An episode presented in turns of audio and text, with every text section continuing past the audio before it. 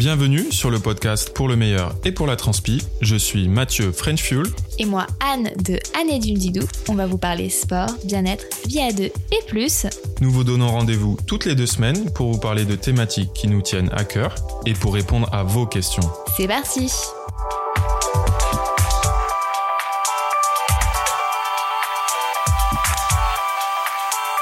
Bonjour à tous Et salut, comment ça va? Eh ben normalement je pense que tout le monde va super bien parce que... C'est le déconfinement Oui, mais Yes. encore, encore, vas-y. Mais encore, c'est la réouverture des piscines Et oui, d'ailleurs, aujourd'hui, on va enfin pouvoir vous partager ce fameux épisode qu'on vous avait promis sur... Ils mijotent dans l'eau bouillante des piscines chlorées. Depuis quoi euh, Octobre? Ouais, je crois que c'est ça, début octobre, on vous, on vous avait dit oui, on va faire ça, et puis au final, euh, Reconfinement.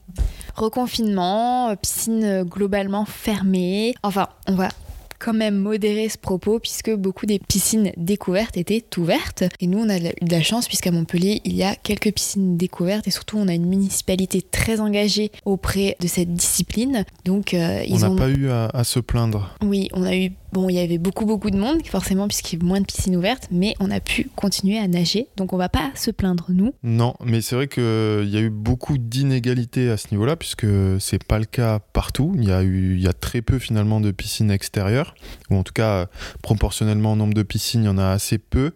Et euh, c'est vrai que ça dépend des territoires, des zones géographiques. Voilà, certaines personnes, euh, j'ai eu euh, info comme quoi il fallait qu'ils fassent presque 100 km s'ils voulaient euh, pouvoir nager. Donc euh, voilà, clairement euh, compliqué ces six derniers mois. Mais ça y est, on y est. Le bout du tunnel. Vous allez pouvoir nager. Oui, puisque la date officielle, c'est le 19 juin, et je pense qu'on. 9. Le 9 juin. 9 juin. Le 9 juin. Et je pense qu'on publiera l'épisode euh, bah, d'ici début juin, donc euh, vous l'aurez à ce moment-là. Tout prêt, tout chaud, euh, prêt pour le grand plongeon. C'est parti, puisque bon, on va pas vous donner des nouvelles. Nous, on est super excités à l'idée qu'il y ait enfin euh, des confinements là et que tout le monde puisse retrouver cette discipline, puisqu'il faut le dire, moi, j'adore nager. J'adore on ça. adore ça. Oui. euh, On adore ça, mais on n'a pas toujours aimé ça. Et c'est vrai que euh, Non, un- c'est pas vrai. Moi, j'ai toujours adoré, même quand j'étais nulle, tu vois. même quand t'étais nul. Ouais. Ouais, mais alors, ok. Mais euh, c'est vrai que si on regarde un peu à l'échelle du triathlon, c'est souvent la discipline un peu euh, euh, celle qui est mise de côté ou celle que les gens aiment le moins. euh, Parce qu'elle est très ingrate. C'est une discipline finalement assez incomprise et pourtant et elle est redoutée. elle est très redoutée. Euh, c'est vrai qu'une fois qu'on a passé la natation, on se dit euh, en triathlon que bon, le plus chiant est fait. Avant le vélo qui est un gros morceau, mais le plus chiant est fait. Ouais, alors je sais pas si c'est le plus chiant. Alors Bah, pour c'est la- beaucoup, pour beaucoup ça peut être ça. bataille, Moi je sais euh, que la personnellement, je me dis, une fois que la natation est passée, ça y est, la course commence vraiment. Je sais pas pourquoi. Alors Ah ouais qu'on est. Ouais, je sais pas, euh, euh, ça y est. euh, Oui, c'est vrai, t'as raison. Moi, je me dis. Je sais ouais, pas, c'est un peu comme. euh, Les choses sérieuses débutent là, ça y est. c'est un peu euh, presque. C'est pas un échauffement parce que parce que quand tu quand t'es en course, t'essayes euh, de nager le plus vite possible, mais la la pro- enfin la, la part euh, dans la durée totale d'un triathlon et surtout dans dans du long, C'est très peu. elle, ouais. est, elle est faible finalement, donc euh, c'est vrai que ça, ça peut presque s'apparenter à une sorte d'échauffement. euh. Et même globalement, la part d'entraînement euh, natation que l'on consacre à- sur le triathlon, c'est quand même très peu en termes de ratio horaire. Je pense que c'est même pas. euh, Bon, le vélo, ça doit être, on va dire, facile les deux tiers. Deux tiers, ouais. Et après. euh, Ouais, la, la natation, c'est vraiment pas Oui, grand c'est- chose. Mm. Parce que tu vois, nous, quand on s'entraîne, même euh, sur un Ironman, ça doit être 4-5 heures semaine maximum de, de natation versus le vélo, ça peut monter facilement. Donc, euh, on parle vraiment dans un ca- une cadre de préparation. Le vélo, ça peut facilement monter à 15-20 heures. euh, Ouais, 15 heures, ouais. oui, 15 déjà, heures. euh, Et la course à pied, ça doit être 4 heures, Ouais, même un cinq peu heures. plus, hein, ouais, 5 heures. 6 heures. Bah, Après, je pense que ça dépend aussi pas mal des niveaux. Plus, euh, plus on va vers un niveau entre guillemets euh, élevé, et je pense que et plus la part de volume natation est élevée, euh, il se rapproche finalement presque de la, la part. euh, de course, course à à pied, pied. ouais. Mais il faut vous dire que la natation, une fois qu'on a compris comment ça fonctionne, et progresse. c'est- et oui, et surtout c'est beaucoup de plaisir. Parce qu'il est vrai que quand on, on reprend la natation ou quand on se lance dans les bassins, on a tout le temps cette sensation de euh, bah, soit d'être comme une enclume qui n'avance pas ou juste de pas avoir euh, de pas réussir à gérer sa respiration, de gérer ses mouvements et de se Et, et de se fatiguer aussi hyper vite. très essoufflé et de lutter en fait contre l'eau. Donc c'est vrai que c'est c'est un peu compliqué. Moi personnellement, euh, j'ai Si on faisait un flashback, si on faisait justement. un flashback, oui. Alors, euh, alors moi, je faisais de la natation en club quand j'étais petite. J'en ai fait de mes 7 ans jusqu'à ouais, 6e, 5e. Donc j'avais quand même des bonnes bases. Et j'ai. Ça remonte, mais j'adorais ça. C'est quelque chose que j'appréciais beaucoup et j'ai des souvenirs assez. euh, Donc j'étais en, en Alsace avant quand j'étais petite et j'adorais aller à la piscine de Colmar, qui était sous un format assez ancien, avec le bassin au centre et tu sais les cabines euh, qui Sur les entourent. Ouais, tu laissais tes affaires dans ta cabine qui était à toi, un peu comme il y en Un a une. À, il y a une- non, Non. pas un monitor, mais il y en a une à Paris où on était Oui. allé. Et après ça c'est ça s'est un peu arrêté avec la crise d'adolescence et tout. Euh, j'ai toujours aimé ça. Et euh, l'ironie de la chose, j'ai envie de préciser, c'est que j'avais très très peur de l'eau quand j'étais petite. J'avais peur de la mer, j'avais très peur de l'eau. Et en fait, euh, ma mère a pris un peu les choses à cœur et m'a inscrite à un cours pour apprendre la natation. D'ailleurs, je me souviens très précisément de Roger, mon maître Roger. nageur. Oui, j'avais, euh, je pense, 4-5 ans et je me souviens vraiment de ces séances natation avec lui. Et, euh, et ça a co- complètement débloqué la chose. Et après, j'ai dans mon élément et j'adore toujours autant nager. Et je préfère même nager en mer. Je trouve ça euh, trop épanouissant de sortir le mouvement des vagues, de prendre les vagues. Euh, et voilà, j'ai jamais eu de peur de nager en eau libre, mais on reviendra sur cette notion. Oui, on en parlera. Moi, alors j'en avais fait, je crois, une année en club. Quand j'étais tout petit, pareil, euh, 7-8 ans. Bon, c'était l'époque où je testais plein de choses. Avant de devenir handballeur, voilà, c'est ça. J'aimais bien, mais je sais pas, peut-être que je m'ennuyais un peu, je sais plus à l'époque. En tout cas, j'ai- j'ai j'ai toujours aimé ça. Et, et même euh, en grandissant, je- mon esprit compétiteur était toujours là. Et j'ai- je voulais toujours, on va dire, euh, à la plage, euh, aller nager jusqu'à la bouée la plus éloignée ou des petites choses comme ça. Donc, euh, moi, c'est vrai que ça m'a jamais fait plus peur que ça. Mais euh, si on reprend plus récemment, euh, lorsqu'on a euh, s'est mis à nager pour la pratique du triathlon, donc c'était quoi 2015 si je dis pas de bêtises? Alors moi j'ai repris la natation à Brighton précisément. Parce Ouais. que j'avais avant de me mettre au triathlon, j'ai continué la natation. Et c'est justement euh, ce que je- qu'on disait, c'est que je faisais de la course à pied, je faisais de la natation, et je me suis dit que ça devait être très facile d'ajouter du vélo à cette équation. Donc moi, c'est pas du tout, euh, je faisais pas de vélo et de la course à pied, c'était vraiment la natation. Je, je En complément, ouais, c'était en complément de ta, ta pratique. euh. et en fait, euh, surtout parce que à Paris, on habitait à côté d'une piscine euh, qui faisait, c'était un 50 mètres. Mais alors à Paris, c'était trop drôle parce que quand j'y allais, elle était fermée en partie et ça devenait un 37 mètres. 37 mètres. Oui, À 37 l'ancienne. mètres, ouais, ouais, à l'ancienne. Et euh, j'adorais cette piscine et j'y allais euh, oui, deux, deux fois par semaine, je crois. Et je faisais euh, mes petits trucs. Mais c'était vraiment avant mon intérêt pour le triathlon, tu vois. À l'époque, je ne peux même pas vous dire ma vitesse ni quoi que ce soit, ce n'est pas du tout quelque chose qui m'intéressait. je nageais moi, vraiment juste pour le le dire. plaisir. Enfin, pour la, en tout cas pour ma part, quand, quand on a commencé, enfin quand moi j'ai commencé, de donc quand la date? Donc 2015 moi, moi j'ai dû commencer un petit peu plus tard, effectivement 2015, quand on, bah, quand toi tu, tu, tu nageais un petit peu, on avait déménagé à. Ouais. Et, euh, et donc on avait accès à une piscine encore plus proche de chez nous pour le coup. Oui, qui était et au bout de la rue, beaucoup quoi. moins bondé que les piscines parisiennes. D'ailleurs, petit aparté, euh, force à vous tous les Parisiens euh, parce que c'est vraiment, enfin, ça donne pas envie ou en tout cas ça donne pas beaucoup de plaisir à nager euh, dans les lignes d'eau à 15 personnes. Donc euh, on, on compatit pour vous parce que nous on a la chance de, de pouvoir nager dans des meilleures conditions pour le coup. Oui, après, euh, quand on habitait Paris, moi, je prenais beaucoup de plaisir à aller visiter plein de piscines. Tu te souviens Oui, quand on je avait fait faisais une ça nocturne aussi, je me rappelle. Non, mais ce que je faisais, c'est que euh, quand j'avais des rendez-vous dans Paris, j'essayais de regarder s'il n'y avait pas une piscine dans le même arrondissement et j'en profitais pour aller euh, nager dans cette piscine. Et, et donc, j'en ai testé, mais plein. J'ai vraiment des souvenirs de piscines, euh, soit vraiment super glauques et dégueulasses, soit des piscines, mais trop belles. tu sais, avec euh, le bassin en. euh, en, pas en alu en- ou en chrome, j'en sais rien, mais donc ah euh, ouais. tu vois ce que je veux dire? Mais magnifique et dans un, tu vois, dans un bâtiment qui paye pas de mine du tout. Enfin voilà. Donc euh, n'hésitez pas à faire du tourisme piscine. Nous c'est ce qu'on fait aussi d'ailleurs quand on part en, Quand on en- voyage, oui, ouais, on- emmène nos affaires de natation et on va tester les piscines. C'est clair. Euh, Et donc alors vas-y donne-moi tes chiffres. Oui, alors parce que moi je me souviens très bien que le début c'était euh, euh, rien que faire un 100 mètres donc dans des piscines de 25, donc 4 allers-retours. Franchement, c'était déjà une épreuve en soi. En termes de vitesse, j'ai encore des, des traces sur mon Strava, si vous remontez, Ah de, de séances de natte où euh, ouais, à 2,20, 2,30 au 100 mètres. Donc ça, c'était vraiment les, les tout débuts. Donc tout ça pour dire que voilà, on, on a commencé de très loin, nous aussi. C'est ce sentiment d'être toujours à la bagarre contre l'eau, d'être d'être violent contre l'eau et qui est forcément de se fatiguer euh, de, de façon euh, très rapide. On bouclait à peine 1000 mètres. J'avais l'impression d'avoir dépensé mais genre euh, 3000 calories. Et, et donc euh, j'avais super faim. T'avais super faim.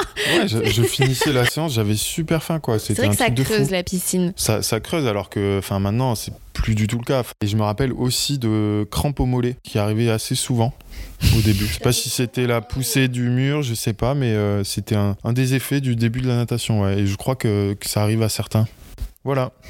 Pour Eh me ben, souvenir. ok, c'est vrai. Euh, je me souviens qu'on s'est vraiment mis au sérieux à la, à la natation, effectivement, quand on s'est lancé dans le triathlon, mais surtout quand on a eu notre premier dossard pour le Half Ironman de Miami. C'est là où on a vraiment euh, commencé un peu à se mettre sérieusement à la natation. Euh, tu, enfin, je trouve, où on a commencé à allonger les séances et à essayer d'aller chercher un peu plus. Après, on ne cherchait pas du tout la vitesse ni la technique, on cherchait juste à faire vraiment de, la quantité pour que le jour J ça aille. Par contre, c'est là où on a un peu abordé euh, la natation en eau libre puisqu'il fallait s'en préoccuper. Après, en ayant, on va dire, deux, trois séances par semaine, en se forçant à y, aller au moins deux à trois fois par semaine, c'est vrai que c'est là où on commence à vraiment faire euh, des progrès. Mais euh, c'est pour vous dire que maintenant, aujourd'hui, tu nages à combien au 100 On va dire la moyenne. euh, Bah, vers les 1,35 au 100 euh, lissé sur une séance. Donc après, il y a, il y a aussi, on utilise du matériel parfois. oui, Parfois on, pas, on en mais- reviendra après, tu vois, sur ça. Et oui, c'est clair qu'il y a une grande, grande différence. Et, et par contre, ça s'est pas fait du jour au lendemain, clairement. euh. Non, non, mais ça veut dire que euh, avec euh, les bons conseils, la bonne technique, une bonne pratique, tout n'est pas à désespérer. possible. L'eau peut devenir votre meilleur ami. Exactement. et je pense d'ailleurs que c'est peut-être sur les trois sports celui qui nécessite le moins de- d'aptitude, tu vois, physique, intrinsèque, euh, particulière. Je pense. euh, D'ailleurs, c'est, ça arrive hein, sur les courses, euh, sur les Alpha Ironman ou les Ironman. On, on peut voir des personnes qui ont peut-être des physiques. Qui sont pas, on va dire, le stéréotype de tri- du ouais, triathlète. Peut-être pas le stéréotype du, du Yann Frodeno ou de la Lucy Charles. non, c'est pas par des contre, triathlètes genre musclés, Ouais. luisants, parfaits, tac Exactement. tac. Par contre, en natation, ils sont hyper forts parce que la natation, et on va y revenir, c'est énormément de technique. Et surtout, euh, c'est pareil, vous, quand vous allez dans les bassins, ne jamais juger le nageur par son slip de bain ou son, ou son maillot de bain. Je peux vous assurer que vous allez avoir des surprises. Quoique, on peut. Moi, j'ai établi une petite règle, Euh, en tout cas chez les maillots cliché? masculins. La petite règle est très simple. En général, hein, alors c'est pas. Il y a bien sûr des exceptions, mais bien souvent, plus le short, ou le. Enfin, en tout cas, le maillot de bain se raccourcit, et plus en général, le nageur va nager vite. Voilà, en général, le petit moule bite euh, euh, rouge euh, alerte à Malibu, normalement, c'est souvent des nageurs un petit peu aguerris avec de l'expérience. Vous le verrez, je, je vous invite à, à regarder ça à la réouverture des piscines. ok, bon allez, on va se lancer un peu dans les... On va Dans les- plonger dans les questions. hein. Vous allez voir, j'ai plein de jeux de mots. plouf, jingle plouf.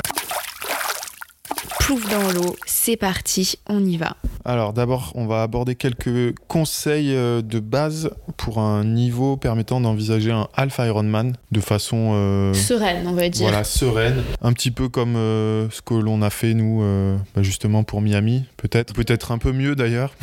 Oui, après, quelle que soit la durée du triathlon, honnêtement, il vaut mieux se sécuriser par rapport à la natation, puisque c'est vrai que c'est hyper angoissant. On se dit, qu'est-ce qui m'arrive si, si j'ai une crampe au milieu du lac? Alors, je peux vous rassurer, il y a quand même euh, des, des sauveteurs, mais c'est vrai que si vous arrive quelque chose, souvent sur la natation, c'est mort euh, pour la suite des épreuves, donc ça serait un peu dommage de gâcher euh, tout ça pour, euh, pour un petit problème en natation. Ouais, mettez toutes vos chances de votre côté. Voilà, donc les conseils, c'est déjà, bon Mathieu il conseille de nager au moins deux fois par semaine, moi je dirais que c'est le minimum, c'est vraiment le minimum deux fois par semaine, parce qu'il faut savoir que le corps oublie très vite. Donc euh, en trois jours, si vous ne refaites pas une séance derrière, euh, tous les progrès, tout on va dire les ajustements que votre corps a compris d'une séance à l'autre, il va oublier. Alors que si vous retravaillez au bout de trois jours, hop, vous allez continuer en fait dans cette lignée et continuer à progresser. Et créer des automatismes. C'est ça qu'on veut.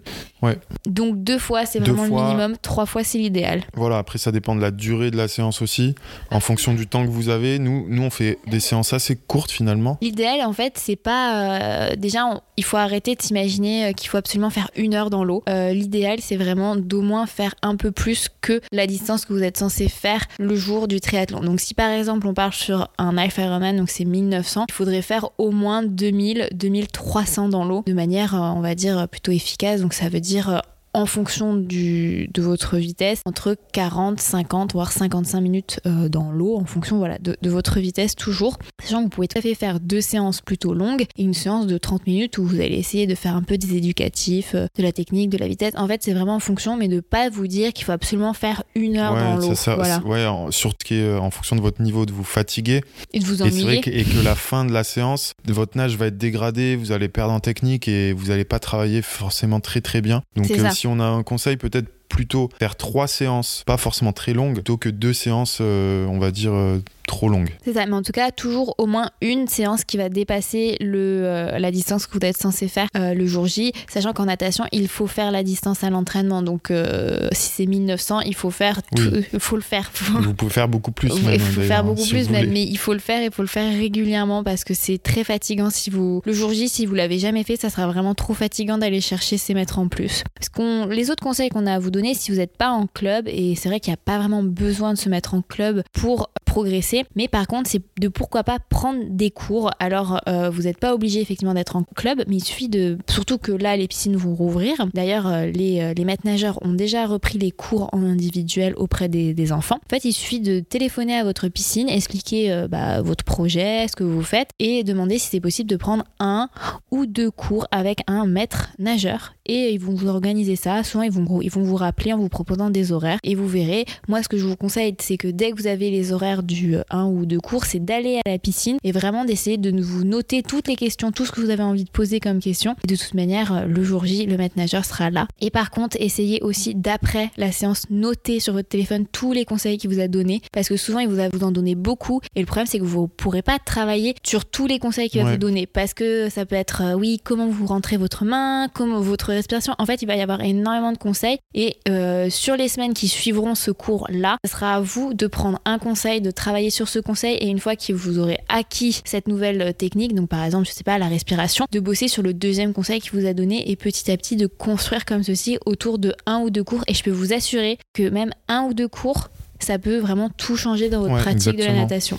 C'est pas alors c'est pas obligatoire. Nous d'ailleurs on l'a pas fait euh, avant très très longtemps finalement. Euh, on a pris une seule fois un cours parce qu'on avait l'opportunité, parce qu'on voulait franchir un cap, on va dire. Après, je suis pas vraiment d'accord. On a beaucoup de chance. On a des amis qui nagent très Oui. bien et qui nous donnent des on, conseils on a cette chance-là régulièrement pour les conseils, c'est Ouais. clair. Et on en a bien profité et on, les remercie. On en profite Mais- toujours Mais tu d'ailleurs. vois, on a pris un cours il y a, c'était quoi, il y a deux ans? On est quand on était à Lanzarote. C'est quoi, 30 minutes, je sais plus, à la fin Oui. du, Ouais, ouais. à la fin du séjour. Et finalement, euh, voilà, euh, la personne euh, nous a vu nager, euh, allez, ouais, 20 minutes, 20-30 minutes. Elle a pu voir euh, le 3-4 défauts qu'on avait. Mm.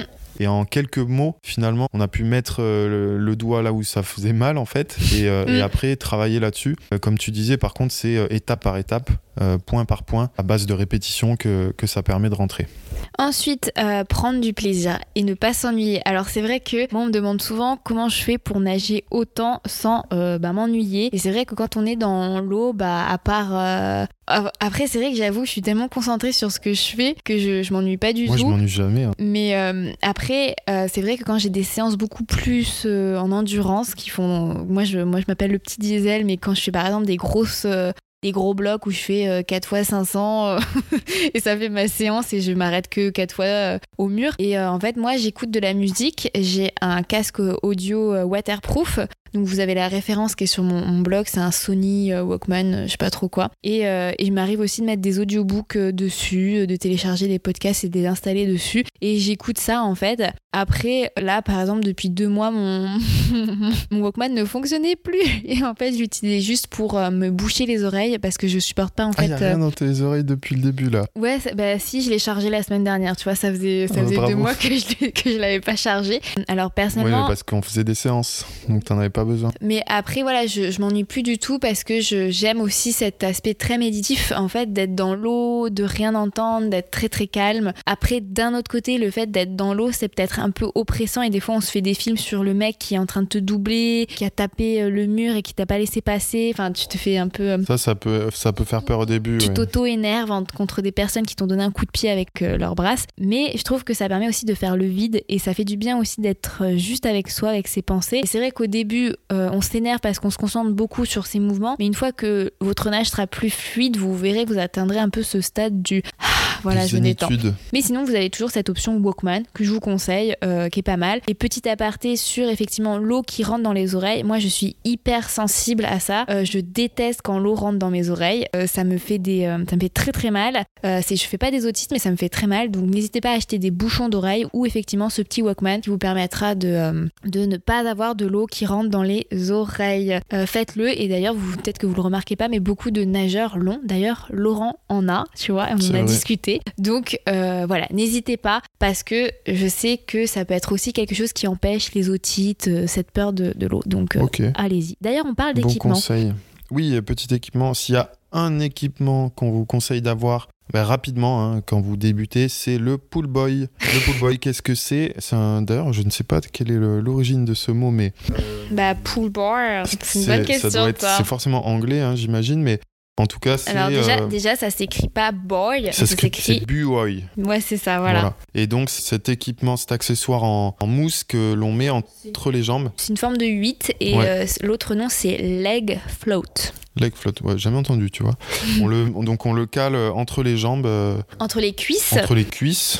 Sachant que si vous avez un pool boy asymétrique, euh, après il faut savoir que beaucoup de piscines en prêtent. Oui. Mais là, avec Avec le Covid, ils en prêtent plus. hein. euh, donc euh, pensez à avoir votre propre matériel. Hein, ça coûte pas très cher chez Decathlon. Hein, vous n'êtes pas obligé d'acheter euh, les trucs de, de malade. Et donc en fait, euh, vous le calez entre vos cuisses et ça vous permet en fait d'oublier totalement de travailler euh, vos jambes et ça vous permet en fait d'avoir cette euh, flottaison qu'au début on galère à avoir et de vous concentrer sur ce qui est de plus important au début, la respiration et les bras. Exactement. Surtout que quand on débute, et je pense que ça va être le, cas de, certains en, en commentaire, on a tendance à avoir l'impression de couler un petit peu, notamment au niveau des jambes, et de pas nager euh, de façon euh, horizontale. Et le pool boy est un super atout euh, pour nous aider à rester les jambes au niveau de la surface. Voilà, et après, surtout, ça permet à vous aider à développer votre haut du corps qui est le plus important en triathlon, puisque En natation. en nata- oui, mais en triathlon aussi, puisque euh, vous n'allez pas vouloir travailler forcément beaucoup vos jambes sur la partie natation en triathlon, qui, parce qu'elles vont travailler beaucoup après.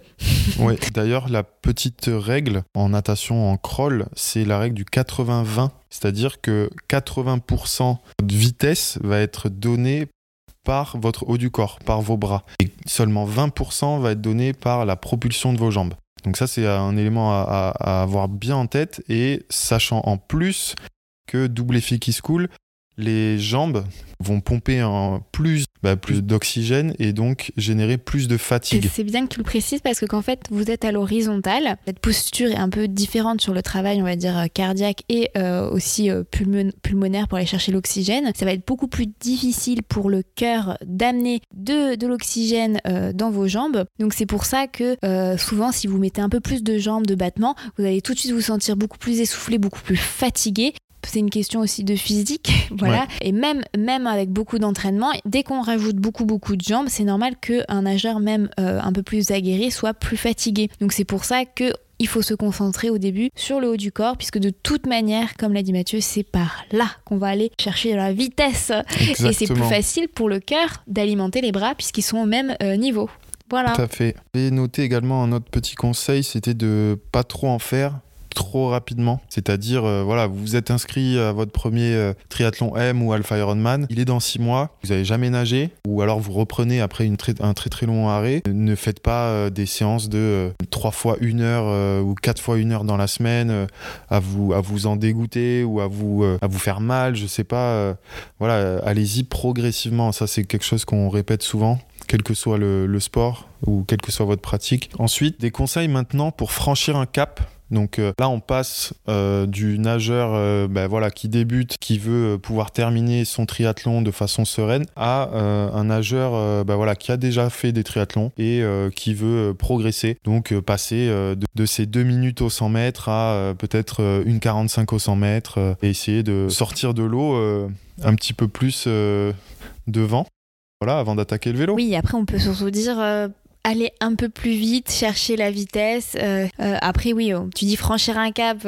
Euh, bon, ça dépend le cap de chacun. On va dire juste gagner en vitesse, être plus à l'aise, ne plus avoir peur et surtout sentir que bah, ça y est, on s'en sort. Alors le premier conseil, et ça c'est un conseil qu'on peut donner d'ailleurs à tout le monde, quel que soit votre niveau. Et par exemple, même quand vous débutez, euh, ça peut être euh, la première chose que vous pouvez faire avant de prendre un cours, c'est demander à quelqu'un de vous filmer quand vous nagez. Alors, euh, c'est vrai que c'est un peu compliqué de se filmer en piscine municipale, puisque c'est vrai que des fois, c'est totalement interdit d'avoir son téléphone, mais ça peut être aussi en mer, en lac. c'est juste pour voir comment vous vous placez, comment vous placez vos bras et surtout comment vous respirez. Parce que, en fait, quand on est dans l'eau, on ne se voit pas du tout, on ne voit pas sa posture, on ne voit pas ce qu'on fait. Des fois, on a l'impression qu'on fait bien les choses alors que euh, pas du tout. Donc ça peut être le premier conseil et surtout ne pas hésiter à regarder aussi les personnes autour de vous qui ou elles nagent pour euh, essayer de comprendre des fois comment fonctionne le mouvement pour le diviser et ensuite euh, le reproduire par mimétisme. Donc ça peut être en regardant d'autres nageurs dans la piscine, mais aussi tout simplement en allant sur YouTube et en tapant bah, natation, aller sur quelques chaînes de, natation. D'ailleurs, je crois que tu en avais une à recommander. Moi sur Instagram, c'est Effortless Swimming.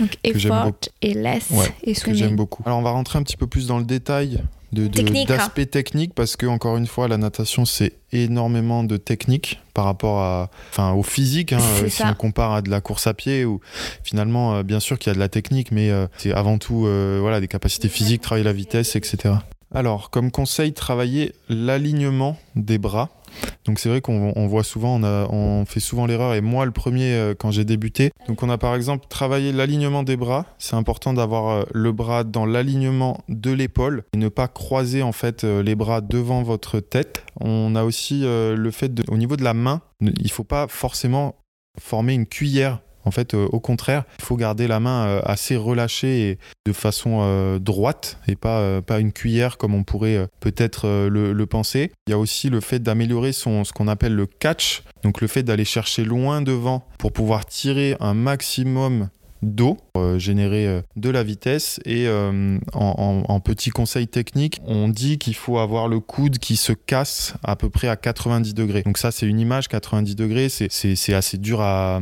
reproduire dans la réalité. Mais voilà, en tout cas, sachez que le coude doit se casser et, et essayer de garder le coude assez haut au niveau de la surface. Ensuite, un petit conseil au niveau de la tête, ne pas trop sortir de l'eau forcément. Elle va sortir au moment de la respiration. Essayez de la garder euh, le plus possible dans l'eau euh, lorsque vous nagez. Oui, et moi, un conseil qu'on m'avait donné, c'est que lorsque vous effectuez vos respirations sur le côté, il faut pas complètement sortir la tête, aller chercher et aller regarder le plafond. Si vous devez juste avoir l'œil un œil qui sort et donc l'œil euh, bah, vers l'extérieur. Donc si vous tournez tête pour respirer à gauche, ça doit être juste votre œil gauche qui sort et l'œil droit doit rester dans l'eau. Donc ça c'était vraiment, euh, moi ça m'avait vraiment parlé puisque c'est vrai que je me déboîtais la tête pour aller regarder par-dessus les étoiles. C'est vrai qu'un maître nageur m'avait tout de suite donné ce petit conseil-là et c'était d'ailleurs euh, dans une des piscines à, Paris, comme quoi. Comme quoi. Et après intégrer des éducatifs, donc ce qu'on appelle des exercices éducatifs avec des, par exemple des, ouais c'est pas le plus fun, mais c'est ce qui permet de progresser. Des la planche, des exercices de, respiration. Enfin, il y a tout un tas d'exercices. Vous pouvez en trouver euh, pas mal sur Internet ou demander à vos amis qui sont euh, peut-être un petit peu plus expérimentés. Ils vous, ils vous diront. Sachant que petit bémol à mettre sur les palmes, ça ne sert à rien de mettre euh, des palmes si ça se passe pas bien en termes de technique devant, parce qu'effectivement, vous aurez cette sensation de vitesse. ouais, c'est un peu tronqué en fait. C'est. En fait, donc les palmes, c'est pas la meilleure idée. Euh, moi, je pense que l'équipement de base sur lequel vous, il est important d'investir, c'est effectivement le pool boy qui vous aidera vraiment pour la flottaison, pour euh, les exercices, pour vraiment vous concentrer sur ce qui est important, ce qu'on vous dit. C'est les respirations, le haut du corps. Après, autre chose, euh, ne luttez pas contre l'eau, mais ne soyez pas non plus un chewing-gum. Combien de fois on voit des personnes nager en étant mais complètement relaxé. En fait, vous devez être gainé. Vous devez vraiment être gainé du haut de votre tête jusqu'au euh, jusqu'à vos doigts de pied. Vous devez vraiment vous grandir et chercher à être le plus euh, horizontal dans l'eau et chercher vraiment un alignement euh, parfait dans l'eau. Donc moi, ce que je vous conseille, c'est des exercices de flottaison, non pas sur le dos, mais sur le ventre, pour vraiment comprendre comment vous flottez, quelle est votre ligne de flottaison, puisqu'elle est différente pour tout le monde et ce que vous devez travailler. Et malheureusement, les amis, vous n'avez, on n'est pas tous égaux devant la flottaison. moi, j'ai des amis qui coulent littéralement et d'autres qui arrivent vraiment à faire cet exercice de flottaison sur le ventre sans souci. Moi j'ai l'impression d'avoir des ballons dans les fesses donc ça flotte tout seul. je te jure, c'est vrai. chaque fois que je fais l'exercice, j'ai l'impression que mes fesses elles, flottent. Euh, donc, donc voilà, faites ça et vraiment pensez à être gainé, tout le temps gainé, à engager votre ceinture abdominale, à engager vos fessiers. Alors on vous dit pas d'être euh, d'être crispé, mais juste d'être engagé dans l'eau. Oui, de ne pas être mou. Ouais, l'idée c'est de, former comme un, bâton voilà droit euh, qui soit qui reste à l'horizontale de l'eau. C'est ça et, euh, vraiment donc il faut être doux avec l'eau mais d'un autre côté il faut pas être mou. Voilà. Voilà. C'est mais pas mou. Voilà, c'est ça. Et euh, dernier petit conseil sur la respiration, puisque bon, Mathieu et moi, on n'est on est pas dans la même team. Mais ouais, exactement. Il y a, y a, plusieurs euh, techniques. On parle du crawl, bien sûr. On parle toujours du crawl, bien sûr. L'épisode va se concentrer beaucoup sur le crawl, puisque de, parce que c'est la nage, euh, on va dire la nage. Bah, c'est la nage la plus rapide et la plus pratiquée en triathlon. Oui, et donc, respiration. Et donc, respiration, il y, a, y a deux écoles. Il y a l'école trois temps, donc c'est-à-dire on va respirer tous les trois coups de bras et donc une respiration alternée droite puis gauche et ainsi de suite. Donc ça fait 1, 2, 3, je respire. 1, 2, 3, je fais à droite. Voilà, c'est ça.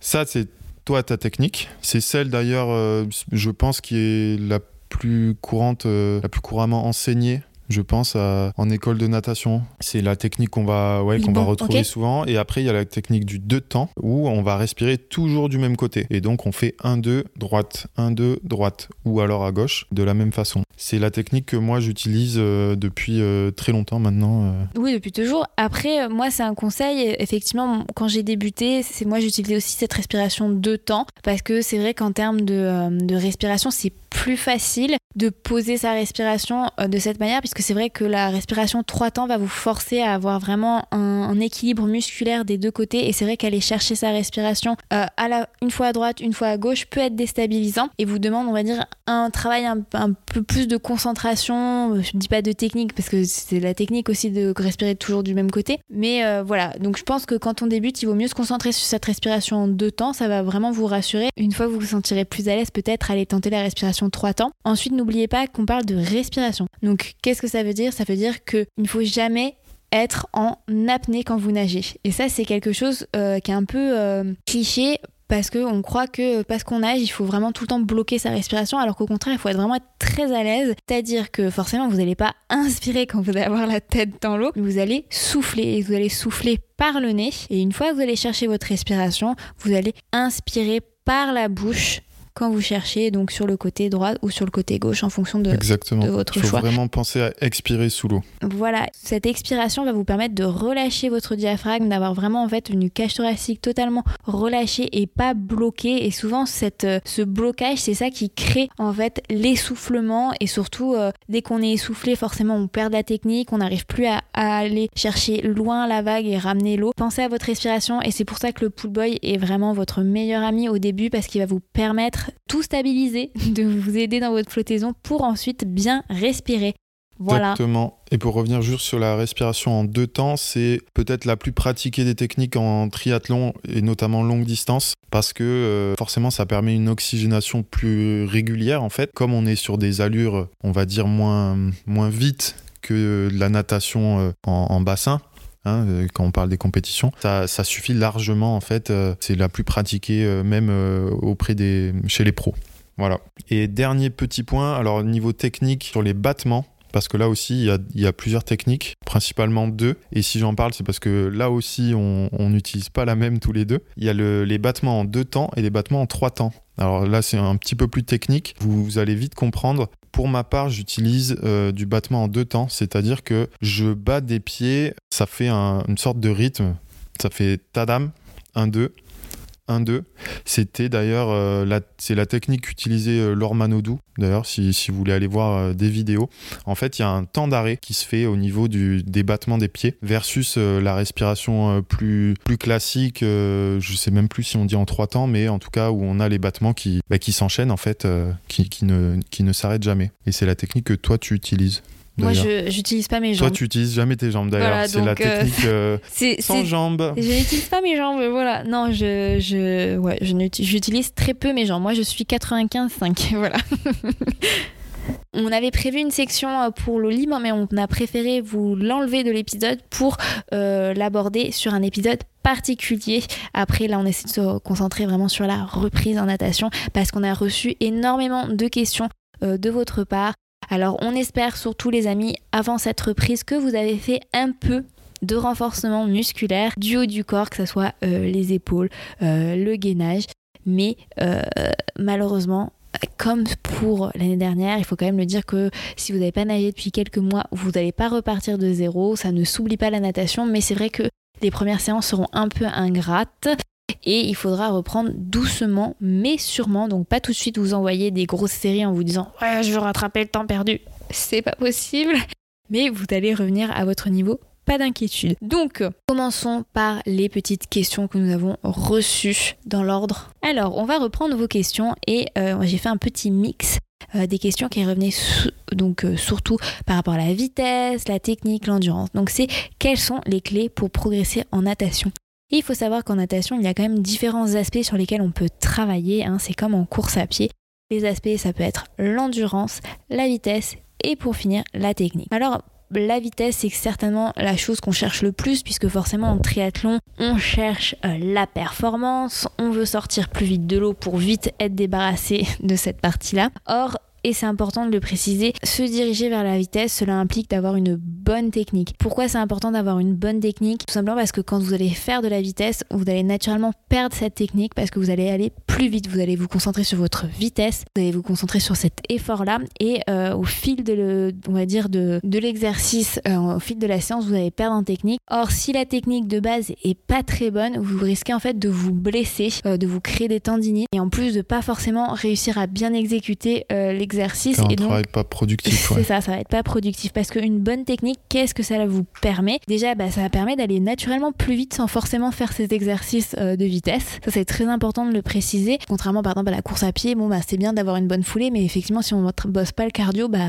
ça sert pas à grand chose. Là, par contre, en natation, c'est faux. Travailler la technique peut vraiment vous faire gagner de la vitesse sans forcément faire des exercices de vitesse. Alors, la technique sera toujours le number one sur lequel on va vous insister dessus. Alors, on vous a dit, et forcément, les éducatifs, mais c'est aussi se concentrer euh, sur les petits défauts qu'on a. Donc, euh, moi, par exemple, je sais que j'avais j'ai un bras, moi j'appelle ça mon bras spaghetti parce qu'il fait n'importe quoi, mais euh, j'essaie de me concentrer dessus. C'est ce qu'on vous a dit au début sur le catch, sur l'entrée de, de la main dans l'eau. Technique, technique, technique, parce que la technique, c'est l'efficience, c'est l'efficacité. Une fois qu'on a une technique solide, que vous vous sentez vraiment à l'aise dans l'eau et que même que vous voyez que naturellement, vous pouvez Vous nagez plus accélérer, vite. vous nagez plus vite, et ben là, les Là. amis, on peut passer à la vitesse. Alors Mathieu, dis-moi, qu'est-ce que voilà, c'est Je rebondis sur la question de Nive Neige. Comment faire du fractionné en natation C'est voilà. exactement ça. C'est exactement ça pour gagner en vitesse. Un peu à l'image de ce qu'on va faire en course à pied, on va aller faire du fractionné. Donc il y a plein de séries d'exercices euh, que vous allez pouvoir trouver en ligne via vos amis ou, ou- ou vos coachs si vous prenez des, des séances. Mais en gros, vous pouvez complètement reprendre des bases de fractionné euh, très simples qui sont euh, par exemple euh, faire 25 euh, vite, 25 lents. Ça c'est une bonne séance d'ailleurs Voilà, euh, pour 50 débuter. vite, 50 lents, ça c'est des voilà, c'est des du très très simple. L'idée c'est vraiment d'avoir une rupture entre les séries euh, ou en tout cas les 25 euh, très très rapides et euh, des 25 euh, beaucoup plus lents. Et ça, vous allez voir que ça va vous permettre de gagner véritablement en vitesse. Encore une fois, attention à la technique, il faut faire en sorte qu'elle ne se détériore pas trop vite au fil de la séance. Et surtout, moi, je vous conseille de faire euh, ces premières séries là de vitesse avec le pull boy parce que souvent, euh, ce qu'on va faire quand on va chercher à faire de la vitesse, si on va mettre les jambes et on va surtout, j'a- j'applique cette logique aux hommes, on va chercher à taper dans l'eau comme un bourrin pour aller plus vite. Voilà, à faire de la mousse. En se disant oui, c'est comme ça que je vais gagner en vitesse, alors qu'au final, bah, on va juste se fatiguer énormément, se mettre à, souffler comme un bœuf quand on a fait son 25 mètres en se disant ça, ça a été efficace, alors qu'au final.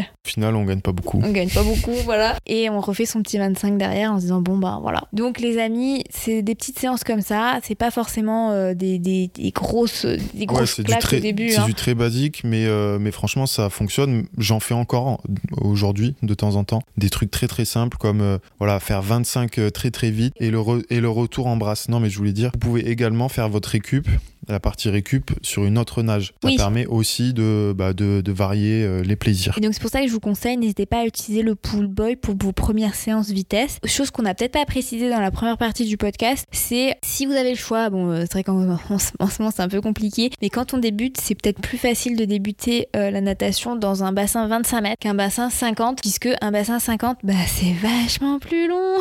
c'est franchement quand on débute la natation, faire 50 mètres non-stop en crawl, au début c'est super dur. Donc euh, le bassin 25 c'est peut-être beaucoup plus rassurant et beaucoup plus facile notamment pour ça. Donc c'est petite parenthèse. Ensuite effectivement euh, quand on veut aller chercher des, euh, des séries plus difficiles, des 100 mètres, des 50, en fait on va jouer sur le nombre de répétitions. Ensuite vous allez aussi jouer sur le temps de récupération et il faut savoir que le temps de récupération en natation, c'est un avis personnel, est beaucoup plus court que les temps de récupération en course à pied.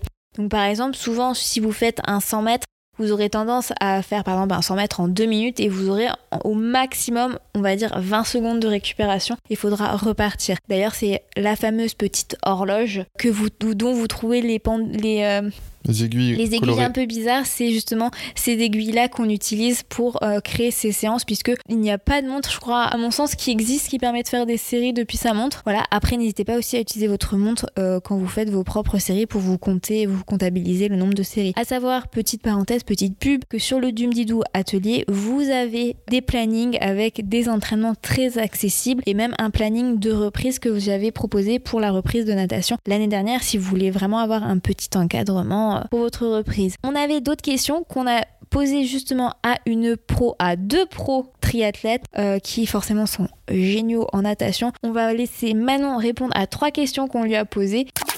Donc première question, celle de Camille, des astuces pour améliorer les appuis et la vitesse. Alors en fait, euh, ce qu'il faut savoir, c'est que le triathlon a beau commencer par la natation, moi j'ai absolument pas commencé par la natation et euh, c'est d'ailleurs euh, souvent considéré comme un gros désavantage puisque en triathlon, quelle que soit la distance, que ce soit de la courte distance ou de la longue distance, la natation est primordiale pour se placer dans la, course. en ce qui me concerne, euh, jusqu'à présent, je fais une natation, disons, euh, moyenne, c'est-à-dire que je me retrouve dans le groupe du milieu et euh, je passe un petit peu le plus clair du reste de ma course à essayer de rattraper mon retard. Donc j'ai quand même quelques années de pratique de natation, mais disons que je ne suis pas une spécialiste de la natation.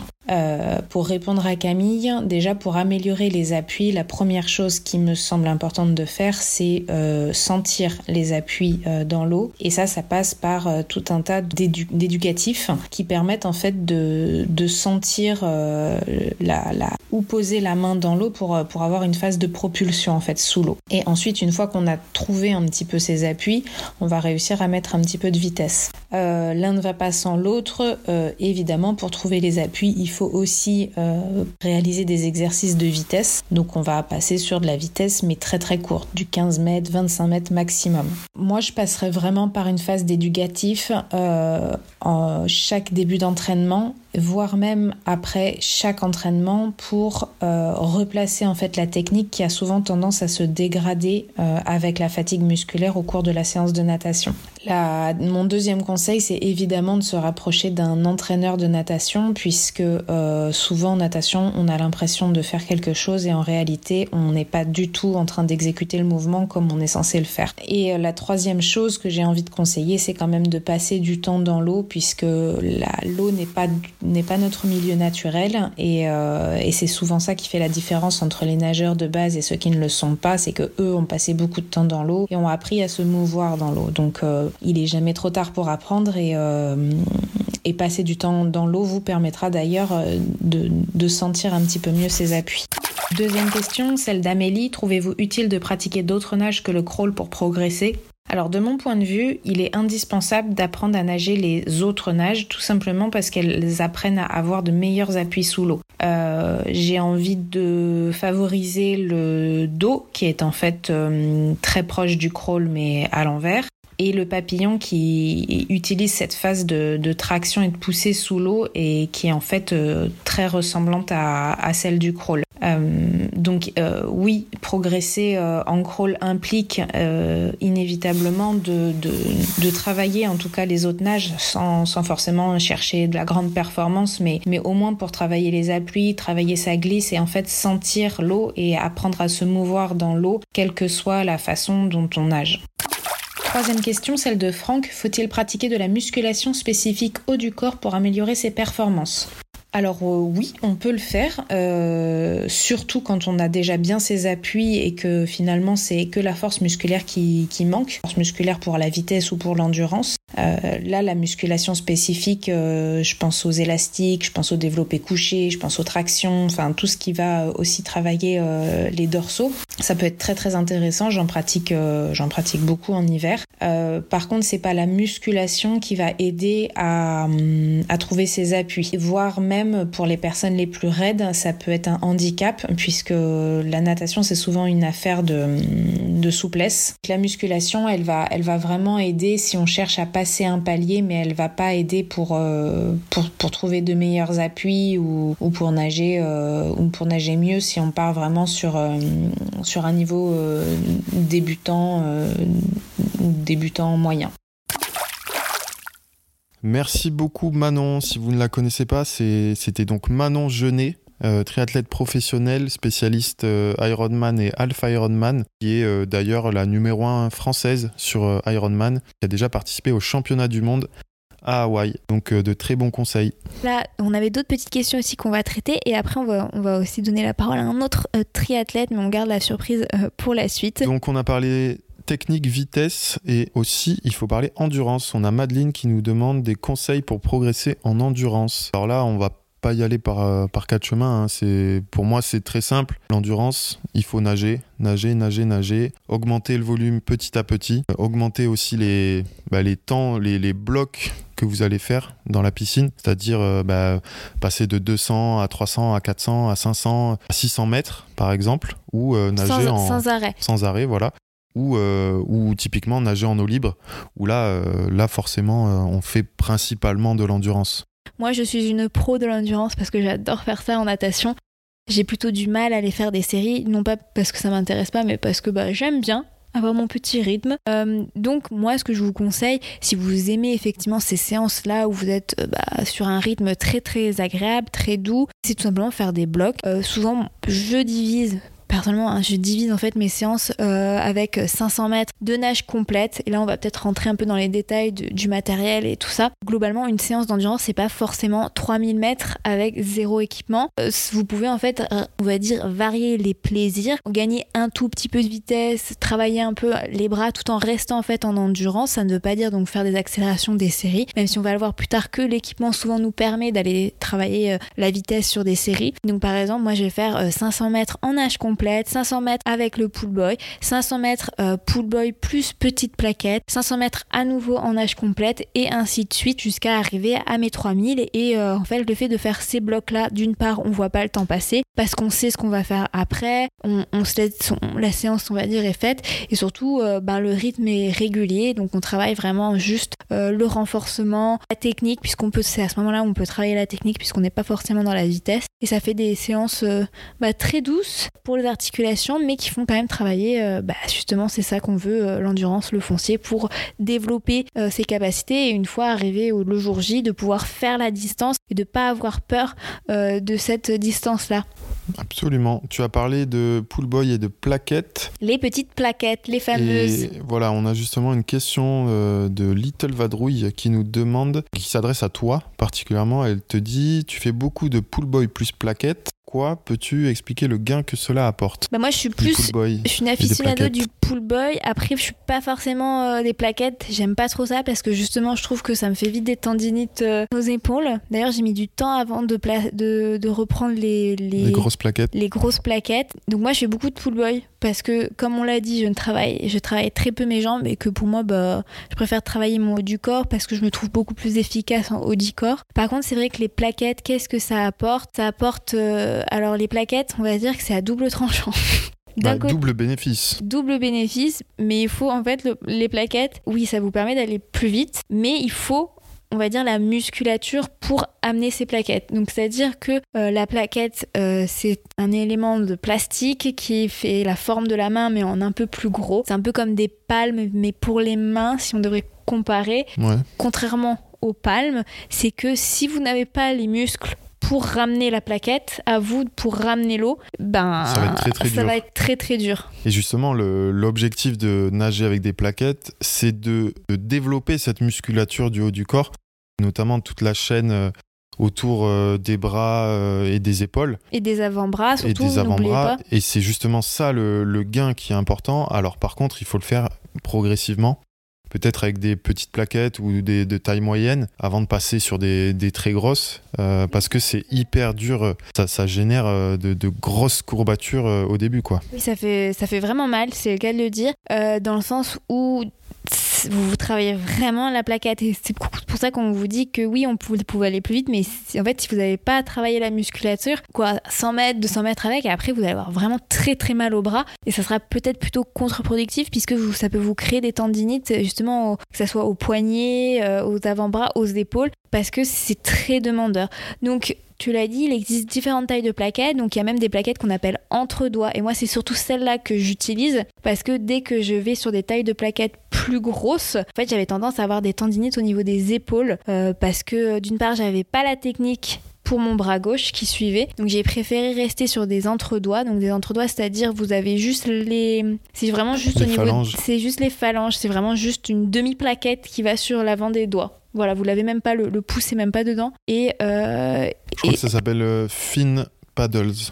Euh, ce sera plus simple si vous cherchez sur c'est vraiment internet. des toutes petites plaquettes. Et moi, c'est ce que j'utilisais. C'est ce que j'ai utilisé pendant très longtemps. Après, j'ai eu des petites, des, des petites plaquettes en taille S. Et maintenant, je suis passée enfin sur les vraies grosses plaquettes en taille L.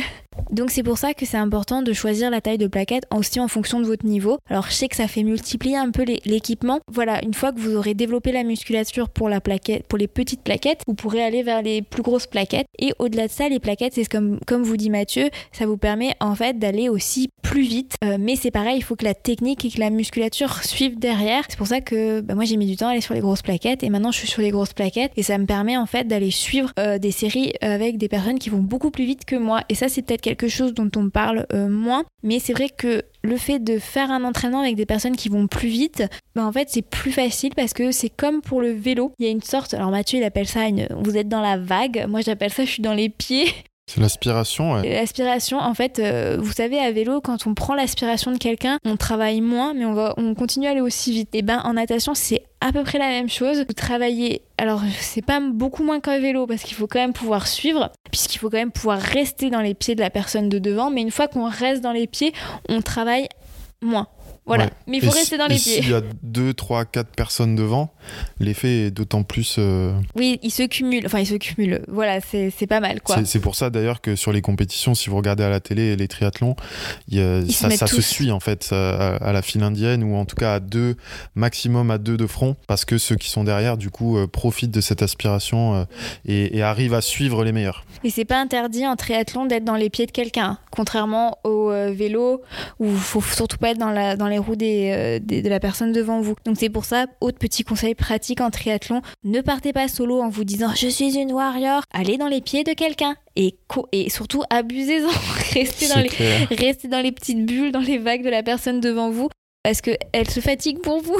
Pourquoi Pourquoi Pourquoi vous embêter à aller ailleurs? Restez dans le courant, c'est beaucoup plus agréable. Voilà. On enchaîne avec la question de Jérôme. En prépa Ironman, vous nagez combien de fois par semaine? Quel volume en mètres Est-ce que tu te souviens? Euh, Je crois que. Je sais plus. Après, nous, on nage euh, Après, de base nous, on assez nage beaucoup. régulièrement. Mais je pense que ça allait jusqu'à 18, 20. Parce que je me souviens, j'avais des. Je faisais 20 000 des... mètres Ouais. Je sais même plus, tu beaucoup. vois. 15, 16. Ouais, je dirais euh, sur les grosses semaines, 15, 15 000 mètres, donc 15 km, c'est déjà. Ça fait, ouais, ça fait déjà des très bonnes semaines, hein, sachant que en prépa Ironman, il faut faire aussi beaucoup de vélo et de course à pied. C'est- très variable. ouais. Je sais que certains pros nagent euh, assez peu, 10, 12 km par semaine, alors que d'autres vont, vont à plus de 20. Voilà. Après, ce qui est important dans une, euh, dans une prépa Ironman, c'est aller faire de l'eau libre. Ça, on l'oublie un peu. Oui, aussi, c'est clair, c'est important. On va passer peut-être aux questions que Quentin a traitées. Oui, c'est parti pour Quentin. Afin de maintenir une, euh, une glisse durable, je pense que le, truc le plus important à faire, c'est de commencer par compter le nombre de coups de bras qu'on fait par 50 mètres ou par 25 mètres si on est dans une piscine de 25 mètres. Mais c'est la première chose qui va nous permettre en tout cas d'optimiser euh, la glisse et en fait on, va se retrouver comme en vélo à, à passer le, le grand plateau quoi en gros. Alors non, la respiration en, trois temps est pour moi pas essentielle. Mais en revanche, euh, je pense que ça, ça permet de limiter les, les mouvements, on va dire, euh, disgracieux et les mouvements inutiles. Donc, euh, ça permet aussi de garder une certaine symétrie dans les déplacements et dans le travail musculaire. Donc, si on peut, c'est mieux. Euh, mais on peut faire en 4 temps, en 5 temps, et justement varier les exos pour euh, bah, travailler en hypoxie, euh, c'est-à-dire en faisant le moins de respiration possible, ou sur des intervalles différents, 2, 3, 5 temps. Alors, je pense que pour les vrais nageurs, nager en deux temps, c'est effectivement pas top. Euh, en revanche, pour nous les triathlètes, euh, ça me paraît essentiel en course parce qu'on a du mal souvent à reprendre notre souffle et on est souvent en panique. Moi, je sais que c'est la façon avec laquelle je nage quasiment tout le temps, à l'entraînement et en course. De là à dire que c'est bien, je pense pas, mais euh, en tout cas, je pars de loin et je suis arrivé à un niveau qui me permet de sortir dans les deuxièmes packs pro, on va dire ce qui est pas non plus trop mauvais. Donc, euh, je me dis que oui, c'est pas trop mal quand même. Merci Quentin. Donc si vous ne le connaissez pas, c'était Quentin Kurkbuko, un triathlète professionnel lui aussi euh, spécialiste euh, longue distance, donc Ironman, Alpha Ironman, professionnel, mais avant ça, il a été champion du monde de, de son groupe d'âge à Hawaï, donc en amateur, et une très très grosse machine à vélo notamment. Et on enchaîne avec la question de Solène qui nous dit après combien de temps année on commence à nager plus vite? La technique est doucement là, mais pas facile de nager plus vite malgré deux entraînements par semaine. Alors qu'est-ce que tu dirais à Solène? Je pense qu'il faut y aller progressivement. Euh, ça dépend du niveau de base, ça dépend de là où on commence forcément. C'est difficile de voir les, on va dire les résultats et les progrès semaine après semaine. Je pense que ça vient, ça vient plus euh, au fil des mois. Après, euh, ouais, il faut, faut passer des paliers quoi. Je pense que ça dépend, on n'est pas obligé d'attendre plusieurs années. En fait, c'est juste que si on s'y met vraiment, euh, on peut vite voir les progrès, les confirmer en fait, les, vraiment les acquérir. Donc si vous-même vous faites une pause de trois mois, quand vous allez revenir dans le bassin, vous aurez vraiment euh, automatisé certains, certaines choses. Donc euh, comment le bras se place, euh, comment votre coude se place, comment il se casse, comment vous respirez. Et après, même si vous faites une pause, là par exemple avec cette reprise, bah, vous vous souviendrez exactement que votre technique de nage. Il s'agira que de une semaine ou deux avant de vous replonger dans dans les séries pour retrouver votre vitesse. Je pense qu'il faut juste se dire que la natation comme la course à pied, c'est un sport ingrat. Si vous vous y collez pas régulièrement, c'est pas que ça sert à rien, mais une séance par semaine, une séance par semaine, c'est bien, mais ça ne, ça ne vous permettra pas de progresser. Vous aurez juste un auto-entretien. C'est une séance, on va dire, de ludique. Mais si vous voulez progresser, il faut vraiment se coller à faire deux, trois séances par semaine. Pas un programme, mais essayer vraiment de chercher euh, la progression, chercher à corriger des défauts et travailler sa technique. Je sais que c'est hyper ennuyeux de parler technique. Moi aussi, je suis la première à, quand Mathieu me dit oui, ton bras, gna gna euh, oui, tes trucs. Et ben oui, c'est chiant. Je supporte pas de me voir, d'être filmée quand je nage parce que euh, je vois mes hanches qui vont trop à droite, trop à gauche, qui dodelinent, je vois ma tête qui est pas assez enfoncée dans l'eau. En fait, je vois plein de choses parce que, en fait, on regarde regarde sur internet, on regarde des amis, les amis qui donnent des conseils, on regarde des nageurs qui sont vraiment très bons, comment ils se placent, et on se dit bon bah qu'est-ce que moi je peux faire? Et en fait, il faut se mettre face à ses défauts pour aller s'améliorer, et c'est pour ça que c'est régularité, technique et la vitesse. En fait, c'est ce qu'on vous dit, la vitesse. Oui, vous allez travailler grâce aux séries, grâce au cardio, mais vous allez aussi l'acquérir avec une meilleure technique. C'est l'un ne va pas sans l'autre, et c'est vrai que c'est peut-être le seul sport où on insiste tellement sur ça parce que des fois il s'agit vraiment juste d'une main qui se place mal. Vous aurez beau faire mais des séries, des séries, tant que la main se, placera pas bien, vous gagnerez pas en vitesse. Ouais, c'est ça, c'est plein de petits détails et comme tu dis, et on, parle souvent de sensations en natation. Mmh, c'est vrai. Bah, voilà, il faut sentir l'eau, il, faut, euh, il faut nager avec l'eau et pas contre l'eau en fait. Et, une fois que vous arriverez à faire ça, vous allez voir que tout va être plus simple. D'ailleurs, c'est rigolo que tu parles de sensations, mais tu vois, la première fois que j'ai senti que je nageais vite, Enfin, tu vois, c'est, con, hein, mais en fait, tu le sens quand l'eau est avec toi. Parce que après, il y a aussi des jours où ça va pas dans l'eau, où euh, clairement rien ne va. t'as beau faire des séries, t'as beau faire plein de trucs, tu n'as, tu n'as pas les bonnes sensations aujourd'hui. Mais des fois, il y a des jours où tu te dis, tu es dans ce petit flot où même, même surtout, si je pas tu nages plus vite avec l'impression de faire moins d'efforts. C'est ça. qui, est, qui est assez impressionnant avec la natation. Personnellement, l'approche que j'ai en natation dans le triathlon, c'est être la plus efficace possible, griller le moins de calories possible, donc me fatiguer le moins possible, sortir de l'eau dans le meilleur état possible pour aborder la partie sérieuse, la partie la plus euh, hein, le vélo dans le meilleur état possible parce que la natation c'est quelque chose qui peut vraiment vous coûter beaucoup en termes de calories comme on vous l'a dit à cause de la température de l'eau, à cause du courant, à cause du stress, le fait de chercher ses directions. Ah c'est vrai qu'on n'a pas trop parlé euh, parce que j'avais vu une question qui passait des gens qui me disaient qu'ils nageaient pas droit. On en parlera dans l'épisode Open Water. Oui mais si vous nagez pas droit comme ça peut être le cas euh, en piscine, Hein, parce que ah, ça, ça, arrive aussi, et eh ben il faut savoir que je sais pas comment les lignes sont mises dans vos piscines, mais le, le carrelage noir dans le fond doit toujours être à votre gauche. Oui. Donc essayez de toujours garder le carrelage noir à gauche. Voilà, c'est toujours. Suivez les carreaux. Suivez les carreaux, les amis.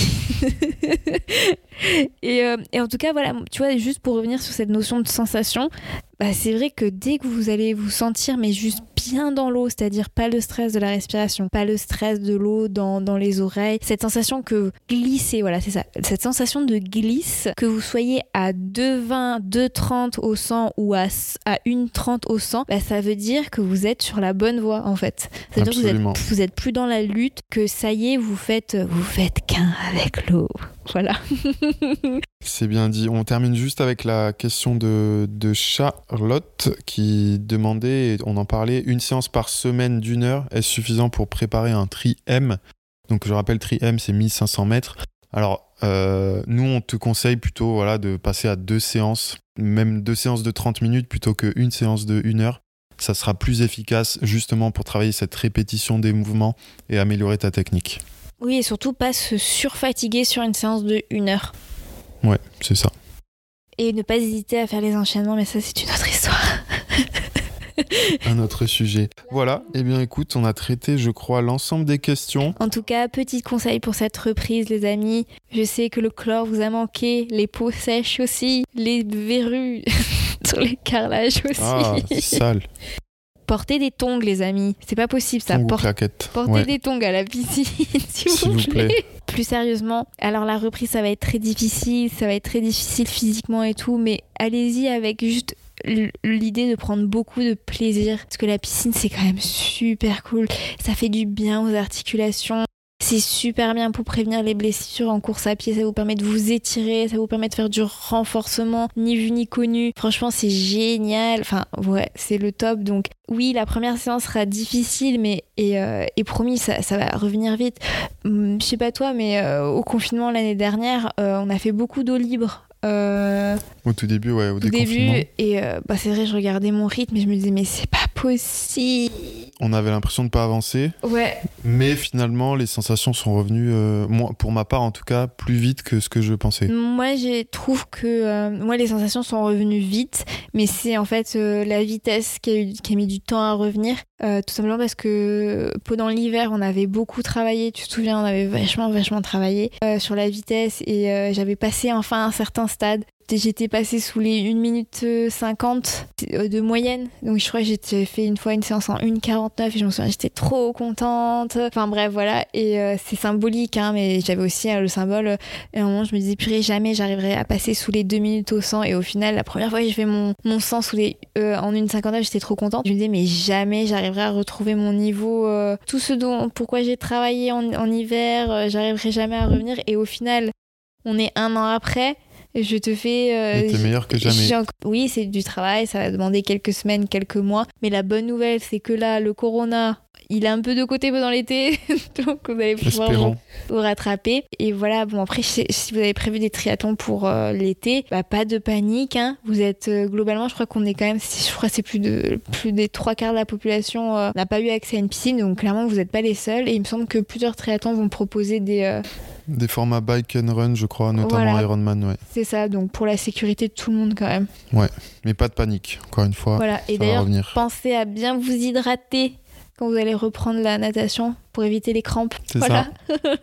bah écoutez, je crois que notre petit tour dans le bassin est terminé. S'achève. S'achève, on espère. Encore un grand merci à Manon et Quentin d'avoir répondu à, vos questions. N'hésitez pas à les, les suivre sur les réseaux sociaux, ils sont super sympas. Oui, on espère en tout cas qu'on aura essayé de essayer d'avoir répondu à toutes euh, vos interrogations. Je sais que la natation, c'est vraiment un peu un univers euh, impitoyable à cause de la technique. Redoutable. On se dit, purée, j'ai pas la technique, j'ai pas ce qu'il faut, mais prenez le taureau par les cornes, pensez, voilà, c'est ça. On vous dit, essayez de programmer un cours, essayez de regarder des vidéos sur internet, faites-vous filmer, demandez des conseils autour de vous. Franchement, les gens sont super sympas dans les bassins. N'hésitez pas à poser des questions. Moi, personnellement, euh, je parle avec euh, des gens que je ne connais pas, que je croise jamais. D'ailleurs, avec Mathieu, quand je discute de qui avec, qui j'ai nagé, je donne les couleurs des maillots. Bonnet rose. J'ai nagé avec bonnet rose aujourd'hui, j'ai nagé avec maillot tricolore. Enfin, n'hésitez pas à échanger. Et si vous voyez une personne qui nage un tout petit peu plus vite que vous, qui vous voyez qui est en train de faire une séance, donc c'est très facile de repérer un nageur qui est en train de faire une séance. Souvent, il fixe une pendule.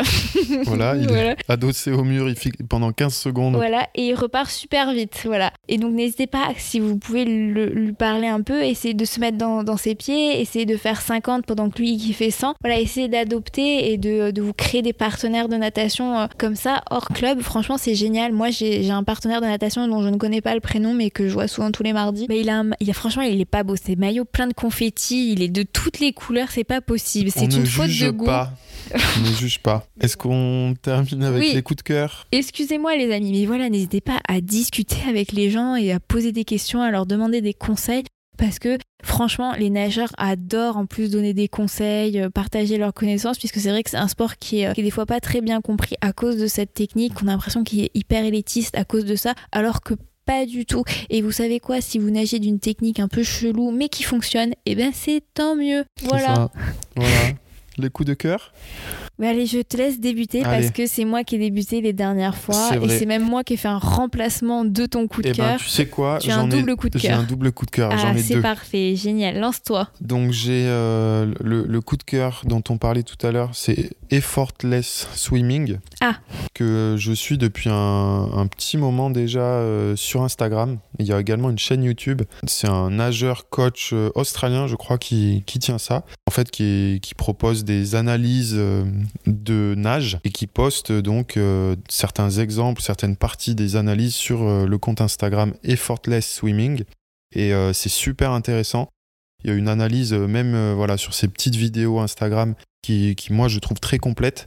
Alors il faut maîtriser un petit peu l'anglais, mais moi j'ai pris pas mal de conseils depuis, depuis cette chaîne ou ce compte Instagram. Voilà, Effortless Swimming. Et en deuxième coup de cœur, c'est une série de vidéos qu'a réalisé euh, Lionel Sanders, un triathlète euh, professionnel, qui s'appelle Stop Sucking at Swimming. Donc littéralement, euh, arrêtez, arrêtez d'être nul en natation. c'est une série sur sa chaîne YouTube qui est assez connue maintenant si, si, vous suivez le triathlon. C'est un des meilleurs triathlètes Ironman de la planète, mais qui a quand même un point faible assez notable par rapport aux autres disciplines, donc vélo et course à pied, qui est donc la natation. Il sort souvent euh, très loin derrière et donc euh, il a travaillé là cet hiver avec un coach euh, spécialisé, avec un groupe d'entraînement spécifique pour la natation et il a fait une série pour raconter ce process pour essayer bah, de véritablement s'améliorer en natation et je trouve ça hyper intéressant parce que justement il répète souvent que euh, lui, il était souvent à la bagarre avec l'eau et que là, le, son maître mot, c'est feel for the water, donc sentir l'eau pour aller chercher justement cette glisse. Voilà, donc je vous le conseille. Euh, si vous parlez anglais, euh, super, super chaîne YouTube à suivre. Et toi alors? Bah écoute. Tu n'en as point Non, j'en ai pas cette fois-ci, c'est vrai. Eh ben j'en ai fait deux. Oui, tu en as fait deux. je t'en prête un. Après, euh, j'avais aussi reçu des questions sur les marques de maillots de bain. Euh, moi, j'en ai pas, j'ai pas des marques particulières. Après, j'essaie de choisir des euh, maillots de bain engagés, c'est-à-dire qui ont des tissus issus de souvent de pollution océanique. Et pour le coup, la plupart des marques maintenant se sont engagées que ce soit chez Arena, Speedo et Adidas Women. J'aime beaucoup leurs maillots de bain. Et après, il faut savoir que j'ai une consommation assez importante de maillots de bain, tout simplement parce qu'on nage beaucoup et que le chlore attaque énormément euh, les maillots. Donc euh, voilà, mais je, n'avais pas de marque de maillot de bain précise, donc pas de trop de couleurs à vous partager. Ce n'est que bah voilà, il faut il faut essayer et euh, les lunettes de piscine ne sont pas censées vous faire mal. voilà. si ça fait mal, c'est qu'elles sont pas trop adaptées à votre morphologie, hein, c'est-à-dire la forme de vos orbites et de votre nez. Et si ça fuit aussi, parce que je sais que c'est un peu relou, et si elle a bué aussi, ça veut dire qu'il y a un petit problème de. c'est trop. Voilà, et c'est dommage que j'ai pas de coup de cœur. Tu vois, d'habitude, j'ai toujours un coup de cœur et là, je me sens un peu. Euh, ah non, ah si, attends J'ai un coup de cœur pour un podcast. Euh, je suis désolée, je m'en souviens plus où est-ce que je l'ai découvert C'est une personne qui me l'a fait découvrir. Euh, c'était sur Instagram qui me l'a envoyé en me disant hum, Tu connais hein? Et bah non, je ne connaissais pas. Donc c'est Christophe Ondelat raconte sur Europe 1. c'est des, crimes en fait. il raconte des histoires de crimes un peu. Euh, voilà quoi. Alors, soit c'est des crimes dans les années 1879, euh, donc un peu éloignés, un peu. Euh, voilà. soit c'est des crimes beaucoup plus récents, genre année 2002, le cannibale de Rothenburg. Et en fait, c'est Christophe Ondelat qui raconte ça sous un format un peu de, de nouvelle et fait toutes les voix. Donc, il fait la voix de la vieille femme, de l'enquêteur, tout ça. Bon, des fois, je trouve qu'il a un peu. Euh, bon, des fois, il, abuse un peu sur la manière dont il traite les femmes, genre euh, oh la salope euh, dans le dernier, dans le dernier épisode que j'ai écouté. mais globalement, je trouve qu'il joue bien ses, ses, rôles et je trouve que ça a trop fun. ça dure à chaque fois entre 20, 20, 20 et 45 minutes, on va dire. Et c'est plein de petits épisodes euh, sur des, meurtres. Euh, ouais, bon, c'est pas hyper joyeux, hein, mais c'est pas gore non plus. Cela dit, il y, a des passages un peu gore des fois. Euh, mais voilà, si vous aimez un peu les enquêtes policières qui de toute manière là sont résolues, des fois avec des petites anecdotes sympathiques, parce que ça a lieu dans les Landes, dans des petits bleds un peu paumés dans la France, donc ça permet de se replonger un peu dans l'histoire. C'est super kiffant à écouter quand vous courez pas la nuit, et pas, tout, pas, pas dans des endroits trop paumé. Mais euh, voilà, donc c'est Christophe Ondelat. Bon, H-O-N-D-E-L-A-D-T-E. Et c'est pour européen. Je déteste européen, mais là, pour le coup, j'adore ce podcast. Et je préfère ce format-là à Affaires sensibles qu'on m'avait aussi recommandé. Donc euh, voilà. Super. Eh bien écoute, je crois qu'on est tout bon. Oui, et écoutez, on vous annonce pas encore le, prochain thème, mais ça ne saurait tarder. Pourquoi Tu as une idée de thème, toi? Non, on va y réfléchir tranquillement. Et on vous demandera voilà, si vous avez des questions sur ce thème.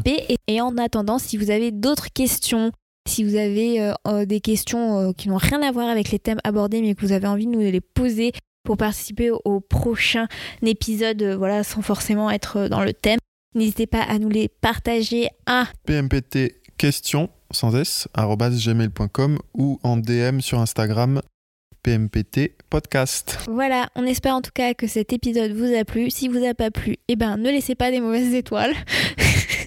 sinon, mettez 5 étoiles. Voilà, sinon bah à bientôt. Je viendrai vous, vous faire des chatouilles dans l'eau. Ça c'est ce que Mathieu adore faire sous l'eau. Oh oui. Voilà. On vous fait plein de de check. De check euh, en moule bite et en, euh, lunettes. en lunettes et en, en bonnet Ironman pour se la péter à la piscine. et on vous dit à très vite. À bientôt. Salut. Merci à tous de nous avoir écoutés. Si cet épisode t'a plu, n'hésite pas à nous le dire en partageant une story Instagram en nous taguant PMPT podcast ou encore en nous laissant 5 étoiles sur votre appli de podcast Apple. Vos commentaires et vos appréciations nous encouragent beaucoup. N'oubliez pas également de vous abonner via l'application que vous utilisez actuellement pour nous écouter. Vous pourrez ainsi recevoir gratuitement les prochains épisodes. On vous remercie encore de nous avoir écoutés jusqu'au bout. À très bientôt. Salut